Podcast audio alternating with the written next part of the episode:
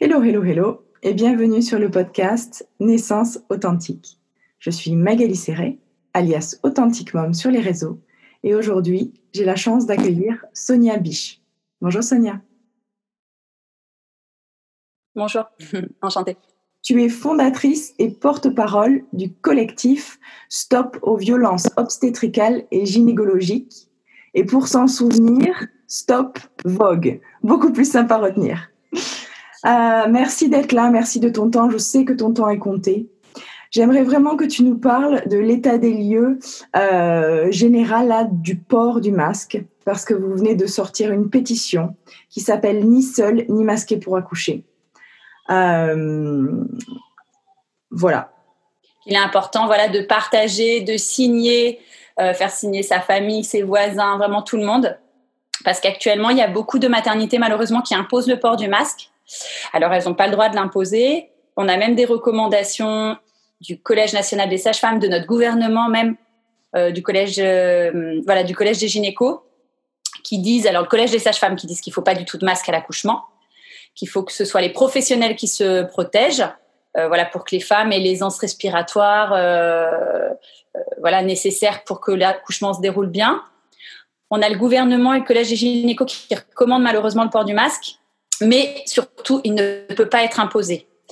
Et ce qu'on voit dans les maternités, malheureusement, c'est que beaucoup l'imposent.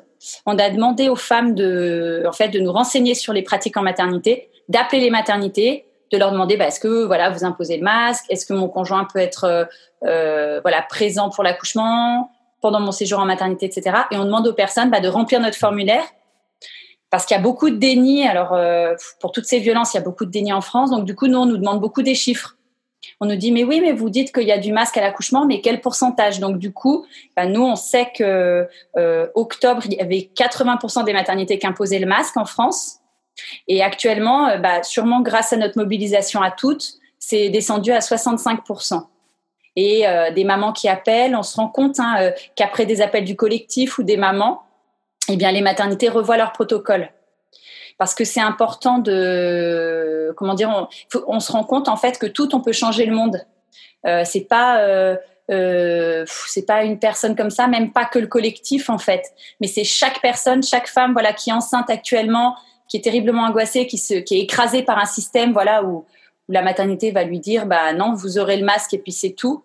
En fait elle juste voilà en appelant sa maternité ou en appelant d'autres maternités en parlant des recommandations du Collège des sages-femmes, du coup, qui bannissent le masque à l'accouchement, qui disent qu'il faut que ce soit les professionnels qui soient protégés avec des masques FFP2, des lunettes de protection. Quand on parle de ça aux maternités, bah, du coup, euh, elles vont se dire, bah mince, en fait, les femmes veulent quelque chose, on peut plus leur, tout leur imposer euh, euh, comme ça, et du coup, peut-être que ça fera son chemin aussi et que les pratiques, elles évolueront. Donc, c'est sûr que c'est c'est un peu David contre Goliath, c'est sûr que le pouvoir médical, euh, voilà, les maternités, le système, on a l'impression qu'on peut rien faire et c'est une réalité actuellement quand même. Il y a beaucoup d'abus de pouvoir, mais voilà, on se rend compte qu'en appelant les maternités, en nous renseignant sur les pratiques, on visibilise ça au niveau des journalistes, etc. Et puis euh, on diffuse aussi beaucoup les témoignages. Il faut que les gens, voilà, n'hésitent pas à nous envoyer leurs témoignages d'accouchement, euh, témoignages si elles sont angoissées, voilà, enceintes, si leur maternité veut leur imposer le masque, etc. Nous, on interpelle les maternités sur les réseaux et, euh, et c'est vrai que bah, actuellement, c'est ça qui marche en fait, c'est la com, c'est-à-dire que euh, de militer pour le bien-être de maman et bébé, ça c'est une réalité, c'est nécessaire. Mais finalement, on n'est pas vraiment entendu. Depuis qu'on met euh, les témoignages avec les noms des maternités, on risque pas la diffamation. Donc c'est la diffamation, c'est vraiment quand on donne le nom d'une personne, mais un nom de maternité, on peut pas risquer la diffamation.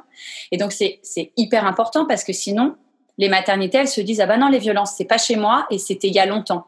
Quand on met une date et quand on met où c'est, eh ben, il n'y a plus de déni. Et du coup, les personnes, elles, se regardent, elles arrêtent de penser que, ça n'existe pas.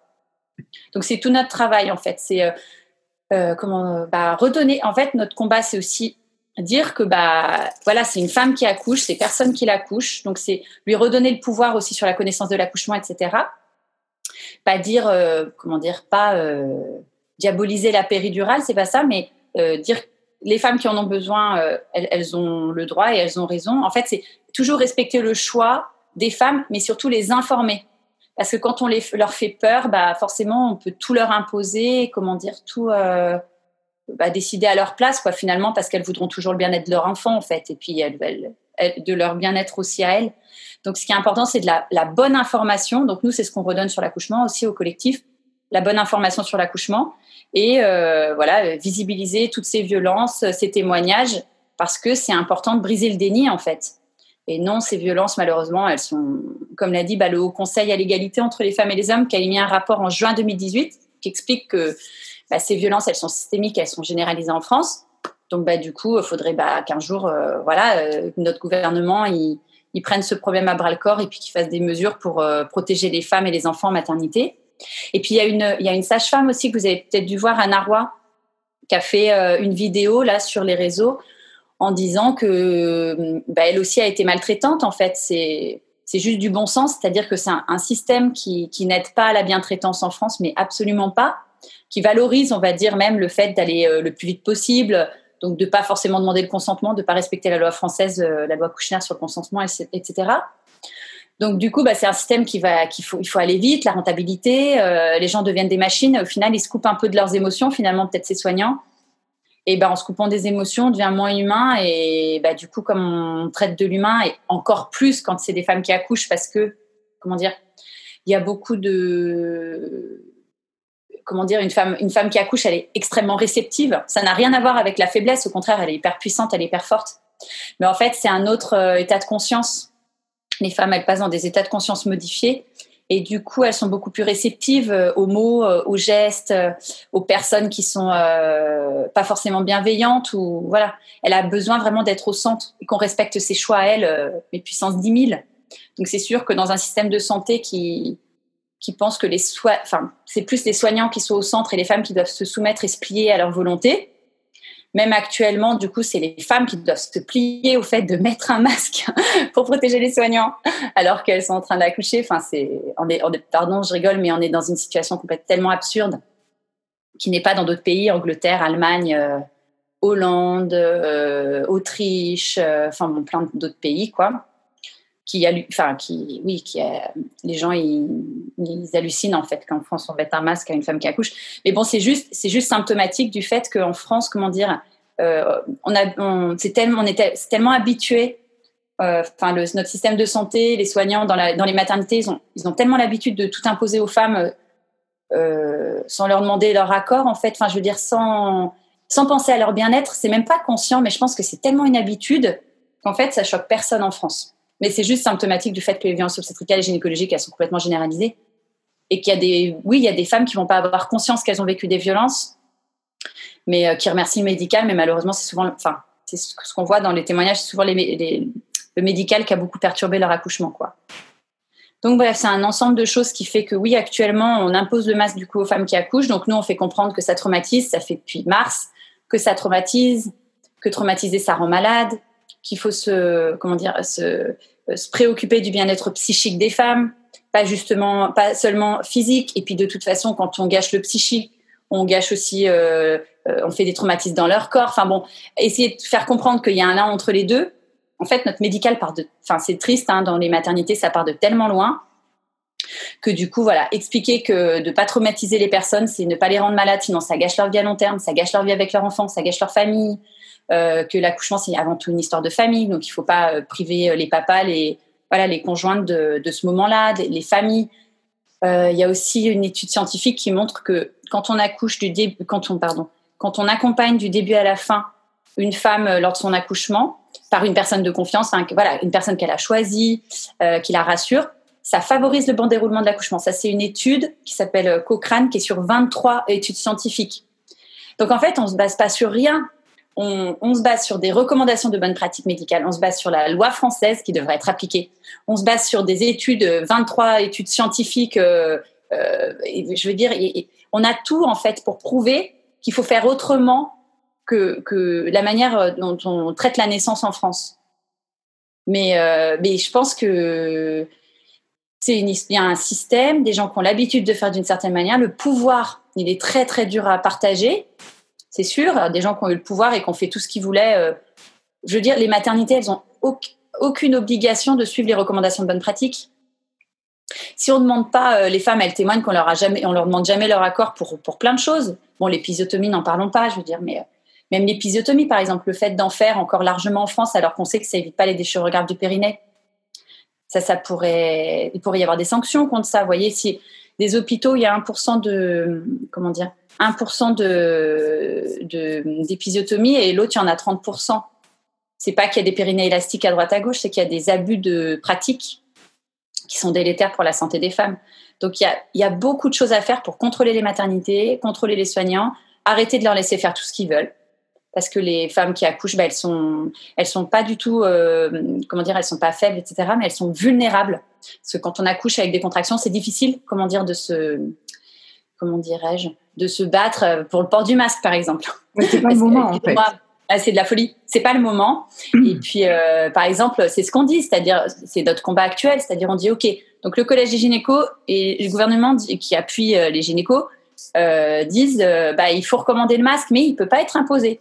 Mais en fait, avec des contractions, c'est difficile d'argumenter, de sortir euh, son communiqué de presse du gouvernement, euh, de dire s'il vous plaît. Enfin, c'est impossible. Et puis même si les femmes le font, elles sont, parce qu'elles sont warriors, hein, clairement, elles arrivent quand même à accoucher en France actuellement. Alors c'est, cataclysmique. On leur met même un masque. Mais donc elles sont hyper fortes. Mais je veux dire, elles, elles ont, c'est pas le moment d'argumenter avec une équipe médicale. On a envie de pouvoir leur faire confiance, en fait. Puis il y a plein de gens qui leur font confiance. Mais euh, ils devraient avoir raison de leur faire confiance. Actuellement, bah non, il faut qu'ils se battent pour pas avoir le masque. Faut qu'ils connaissent, faut que les personnes elles connaissent leurs droits.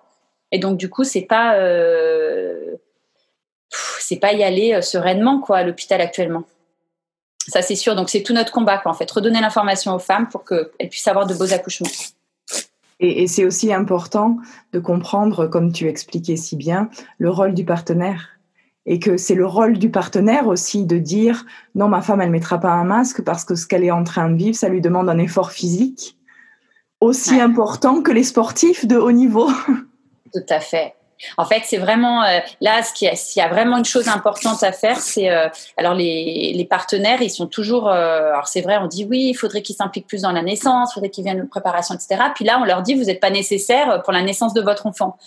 Donc c'est sûr que c'est un peu fou quand même euh, donc c'est sûr qu'il y en a beaucoup qui le prennent mal. Et puis ils ont un réel rôle, voilà, de protection en fait, de protection de cette bulle.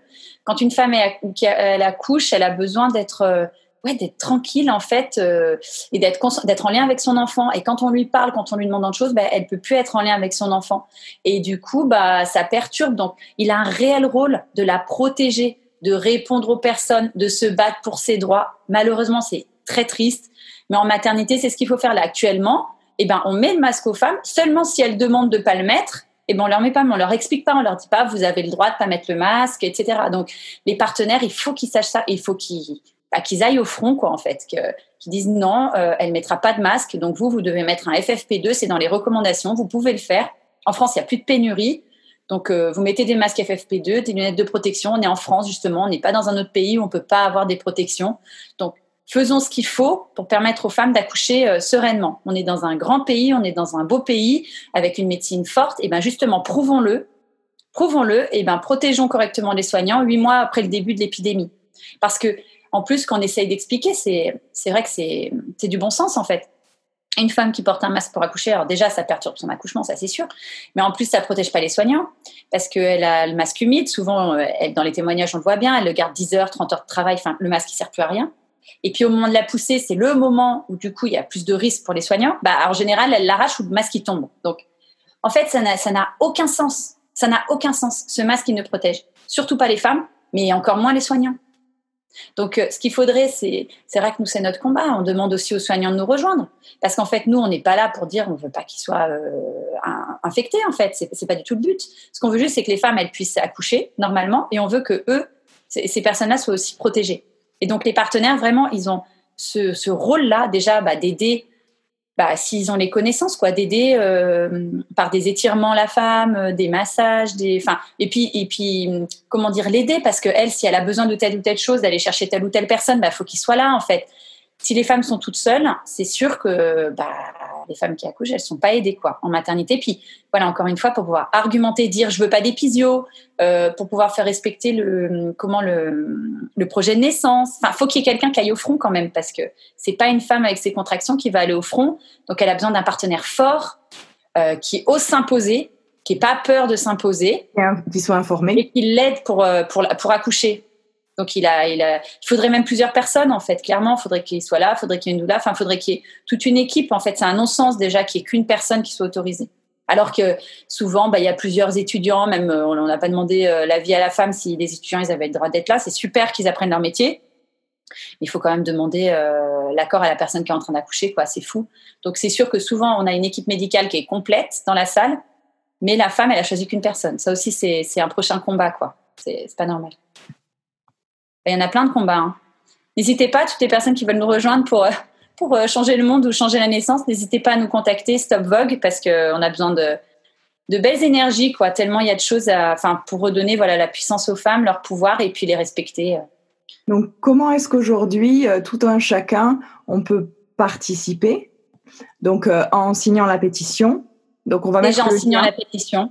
Ouais, tout à fait. Là, il faut absolument voilà signer la pétition, la partager, faire signer votre famille, vos voisins, vos amis, enfin la diffuser un maximum. Nous, on interpelle les députés, euh, on interpelle euh, largement pour que le gouvernement, voilà, il, il revoie sa position de recommander le masque, qui est un non-sens absolu. Euh, et il faut partager, nous suivre sur les réseaux sociaux, donc Stop Vogue. on est sur Facebook, Instagram, Twitter. Repartager à fond nos posts et puis nous contacter en message privé euh, si des personnes veulent nous aider. Voilà, euh, on a beaucoup de témoignages de femmes, on les accompagne. Euh, on, voilà, on a beaucoup de choses au niveau com, au niveau voilà sur les réseaux sociaux pour interpeller en fait que ce soit les maternités, que ce soit les politiques, voilà les influenceurs et tous les influenceurs qui nous entendent. S'il vous plaît, venez nous voir. On a besoin de gens qui relayent notre propos, qui, qui relaye euh, ça, parce que ça, ça permet justement de, de donner beaucoup plus de poids à notre discours et, euh, et, à la parole des femmes en général. Quoi. Et aussi, On a besoin de des bonnes énergies, vraiment. Et aussi que les femmes, eh ben, elles aient le courage d'appeler leur maternité pour savoir ce qu'il en est. Ouais. C'est pas évident. Souvent, euh, je comprends, parce qu'il y, a des, y a des personnes du collectif qui appellent les maternités. Hein. En fait, c'est tellement dur de, de sentir que, en fait, euh, leur choix est juste pas respecté et c'est officiel. C'est tellement dur de se prendre ça. Euh, je comprends que ce soit pas évident, euh, mais déjà qu'elles renseignent, bah, si elles savent pour leur maternité qu'elles le renseignent, ça nous aide grandement. Et puis après, d'appeler d'autres maternités, soit des personnes enceintes, soit des personnes qui sont pas enceintes, qui, qui disent qu'elles se renseignent pour leur sœur, leur, enfin, ou pour leur fille, enfin des, des personnes peut-être qui sont à la retraite, qui ont le temps, qui se renseignent pour appeler bah voilà, que tout le monde motive, je sais pas, sa grand-mère pour appeler et dire, bah, ma fille va bientôt accoucher, je m'angoisse, je voudrais savoir vos protocoles. Parce que ces personnes-là, elles ont le temps. Souvent, les femmes, euh, voilà, les jeunes mamans avec un enfant, du coup, elles sont, ou des personnes qui ont vécu des violences, elles n'ont pas forcément le temps parce qu'elles ont des enfants en bas âge, même si elles veulent. Donc, mobiliser peut-être des personnes, voilà, plus âgées pour appeler les maternités et on peut appeler une autre maternité, pas que sa maternité, parce qu'on œuvrera pour d'autres personnes, en fait. Et, euh, et nous, plus on appelle les maternités, plus on se rend compte de l'évolution aussi du, des protocoles, et plus on peut visibiliser, parce que sinon, nous, c'est fou, malgré tous les témoignages, malgré tout ce qu'on faisait, on nous renvoyait, oui, c'est des cas rares isolés, vous n'avez pas de pourcentage. Donc, heureusement qu'on a appelé les maternités, heureusement que les femmes nous ont renseigné, parce que sinon, on ne pourrait pas savoir que c'est 65% des maternités. Et ça, ça permet de briser le déni.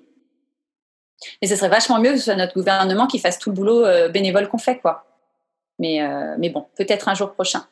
Et oui, parce que vous, vous bénévolement, vous accompagnez chaque femme pour la soutenir et l'aider, et aussi, et eh ben, récolter tous ses propos. C'est ça. C'est pour ça qu'on a besoin de l'aide de tout le monde parce qu'il y a 460 maternités en France, donc c'est sûr que si tout le monde voilà appelait quelques maternités, nous ça nous aiderait grandement parce que ça demande un boulot dingue quoi. C'est sûr. Super. Donc on te retrouve sur euh, Stop ouais. Stop Vogue. Stop, aux violences obstétricales et gynécologiques sur Facebook, Instagram, Twitter. Super. On va mettre les liens au-dessous. et c'est ensemble qu'on va plus loin. C'est ça, bien sûr. C'est ensemble, tout ensemble. Vraiment, tout le monde peut changer le monde. Faut... C'est sûr que c'est pas évident peut-être de se le dire. Il y a beaucoup de fatalité en se disant que de toute façon, on n'y arrivera jamais. Mais euh, dès si on a dépassé ça, on se rend compte que oui, on peut changer le monde en se mettant en action. Moi, j'avais lu. ensemble qu'on peut y arriver. On est quand même 52% de la population, donc si euh, toutes les femmes, euh, voilà, se disaient que ce soit pour les violences gynéco ou voilà, toutes les femmes ne veulent pas avoir un enfant, mais je veux dire, si, si on réalisait aussi tout ce système qui fait que si, si la naissance elle est aussi oppressée, c'est qu'on a tout un système en fait où on n'a pas de place. Et donc si on réalisait tout ça, que c'est un système patriarcal qui fait que bah du coup on, on est moins écouté, on est méprisé, que euh, tout ce qui nous concerne, ça doit nous faire souffrir, que ce soit la naissance, que ce soit euh, euh, les règles, même belle, même pour être belle, faut qu'on souffre. Enfin bref. Donc, vu qu'on a un système qui fait que souffrir quand on est une femme, c'est normal, bah, si on, se rebelle aussi contre ça et on se dit non, enfin, on veut juste un monde dans lequel on a le droit de vivre, on a le droit d'exister, on a le droit de, s'exprimer sans être vu comme une castratrice ou une, hystérique, enfin, qu'on ait le droit en fait juste de vivre bah, ça permettra aussi euh, voilà, un monde meilleur, je pense. Et puis la naissance, du coup, euh, ça lui permettra d'être plus violenté. Et puis, comme disait Michel Audin, je pense qu'on construira un monde meilleur euh, en prenant soin de la naissance, quoi. Parce qu'on est tous nés, on est tous bah, sortis d'un utérus. C'est ça. Et ça, il y a beaucoup d'hommes qui l'oublient il y a beaucoup d'hommes et puis beaucoup de femmes aussi, malheureusement, euh, qui, qui reproduisent, je pense, la, la violence qu'elles ont subie, que ce soit dans les études de médecine, etc., et qui ont un mépris, euh, un mépris de la parole des femmes. Quoi. C'est, pas... c'est un système, en fait, qui fait que ça valorise ce qui est contre les femmes. Donc, du coup, euh, voilà, c'est important qu'on, qu'on, qu'on, aille contre ce système pour construire bah, quelque chose de plus égalitaire et de plus heureux. Quoi. J'avais lu qu'il y avait, il fallait 16% des gens pour faire changer un système. C'est une ah, loi de la nature. Génial. Bah, 16%, ouais, il faut, quand, il faut encore qu'on cravache alors, parce que pour l'instant dans le collectif. Mais, 16%, c'est hein. mieux que de se dire euh, qu'il en faut 90, quoi. C'est génial. Ouais, ça je sais qu'il faut pas non plus. Euh, et puis et puis voilà, il y a la naissance et puis il y a d'autres, euh, il y a plein d'autres domaines en fait où il y a besoin de changer les choses. Donc peut-être que 16%, on va y arriver. donc c'est pour ça, rejoignez-nous. Il faut que tout le monde se dise que ben, même si c'est une petite pierre à l'édifice, chaque pierre à l'édifice, elle est importante. Et je pense se dire que oui, on peut changer le monde et oui, on va y arriver. Après, c'est sûr qu'il faut, euh, faut de la ténacité et rien lâcher parce que l'ampleur est grande. Ouais, la tâche est, est importante. Magnifique. Merci Sonia. ben, merci à toi. Hein. C'est important de, de, voilà, de, de, pouvoir partager toutes ces, toutes ces choses-là et puis de, de diffuser, de, puis de donner voilà une belle énergie, se dire qu'on peut y arriver, euh, parce que c'est sûr que des fois c'est c'est dur. Nous on a des on a des témoignages qui sont hyper durs.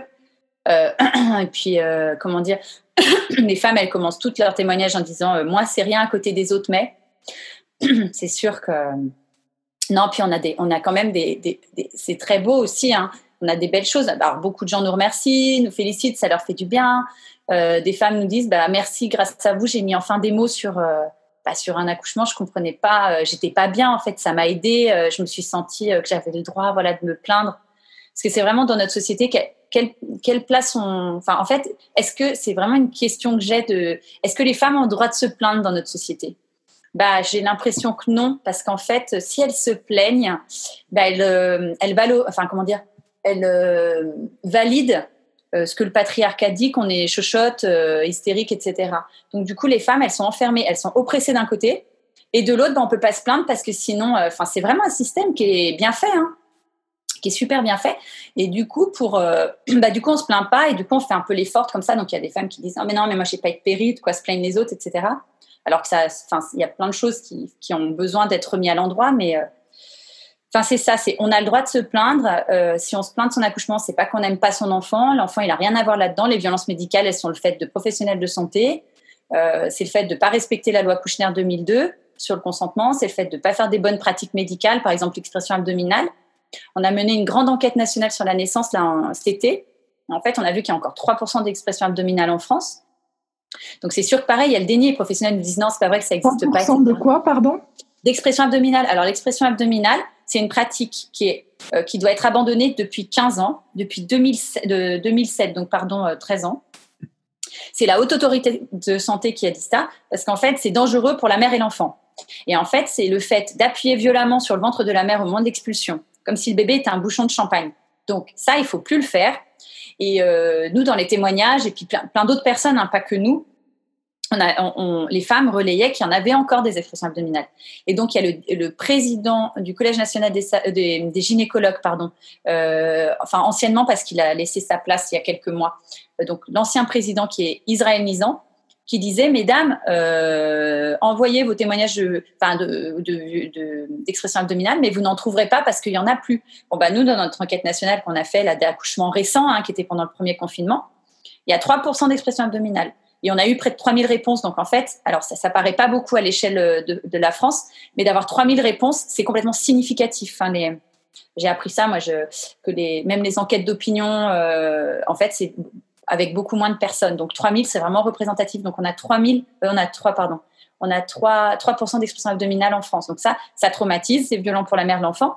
Donc ça montre la nécessité de contrôler les pratiques en maternité et de les vérifier et de mettre à jour les pratiques médicales parce que ça, c'est d'autant autant de, bah, de personnes, de corps, euh, de bébés euh, traumatisés et même psychiquement, quoi, parce que c'est... Euh, donc voilà, non, on a aussi l'importance euh, que, de, que la femme a, vraiment ce choix d'aller se renseigner et comprendre ce que c'est qu'un accouchement naturel. Et là, on ne parle pas de avec ou sans péri, mais on parle d'avec ou sans hormones parce que le corps est bien fait et il produit toutes ces hormones.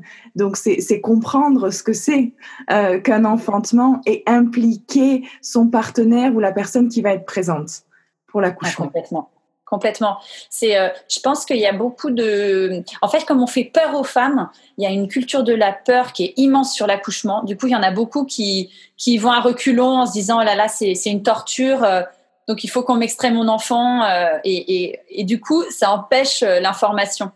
Et donc plus je pense, ce qui est important, alors pardon nous en fait on diffuse beaucoup de donc de, de, de, bah, témoignages durs, mais on essaie aussi d'expliquer que c'est pas ça l'accouchement en fait, que c'est ça, ce sont des violences médicales et, et ça c'est des actes, mais je sais pas moi, des césariennes à vif, on a plein de témoignages aussi, euh, des, des, forceps à vif, des coutures de à vif, etc. Enfin, ces choses-là, c'est pas pour sauver l'enfant en fait, c'est pas, euh, c'est juste de la torture.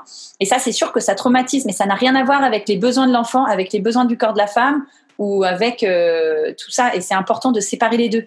Et quand les femmes, elles auront vraiment séparé ça, elles, comprendront bah, que l'accouchement, c'est important de se renseigner parce que c'est pas du tout une torture.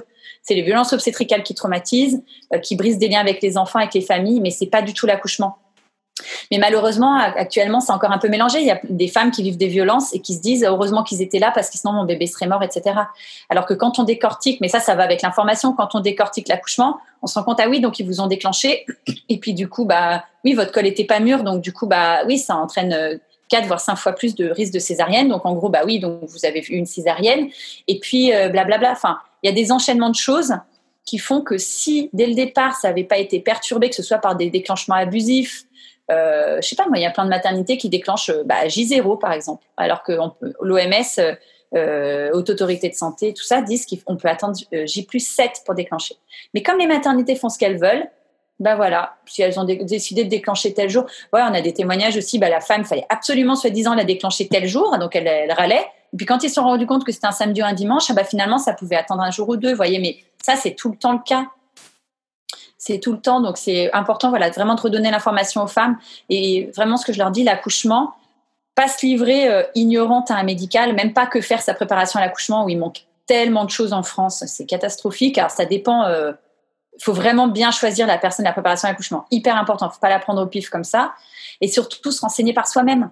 Il y a plein de préparations euh, sur Internet. Il y a plein de, voilà, de, de, de, blogs, de pages pour vraiment se redonner les informations. Il faut préparer son accouchement euh, comme on prépare, euh, j'en sais rien, moi, un dossier de boulot ou n'importe quoi. Enfin, on laisse, on laisse pas, pas le, le, moins de, de risque d'aléa possible, quoi et vraiment savoir euh, qui sera présent à son accouchement, ça c'est ultra important parce qu'on est vulnérable et qu'on a besoin d'être bien accompagné.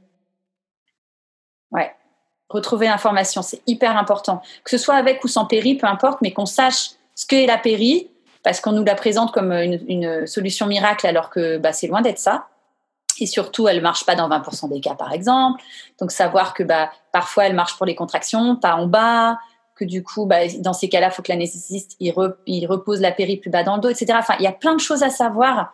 Et euh, quand on ne le sait pas, on se dit bah oui, mais on est avec des professionnels de santé qui savent tout ça. Bah ouais, mais en même temps, des fois, ils le font pas. Et du coup, bah c'est qui qui c'est qui qui est peiné, c'est qui qui vit des violences, c'est qui qui vit une péri qui marche pas, etc. C'est la femme. C'est pas eux. Eux ils, eux, ils enchaînent les naissances et après, ils passent à autre chose. Donc, comme c'est notre santé, c'est nous, c'est important bah, qu'on reprenne la connaissance là-dessus euh, pour, le, pour avoir le plus de chances de le vivre le mieux possible. quoi. Même si on n'est pas, comment dire, c'est pas notre faute si on vit des violences obstétricales, c'est un système et c'est hyper dur de les éviter. Mais plus on aura les connaissances, plus notre partenaire, voilà, ça va être un soutien. Bonjour. plus, plus notre partenaire, ça va être un soutien et plus on aura de, de, ouais, de chances que tout se passe bien en fait.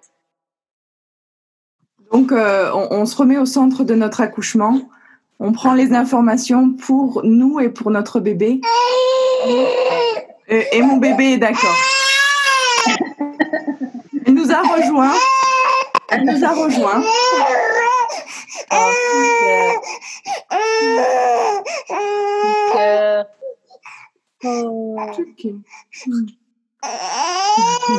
Merci Sonia.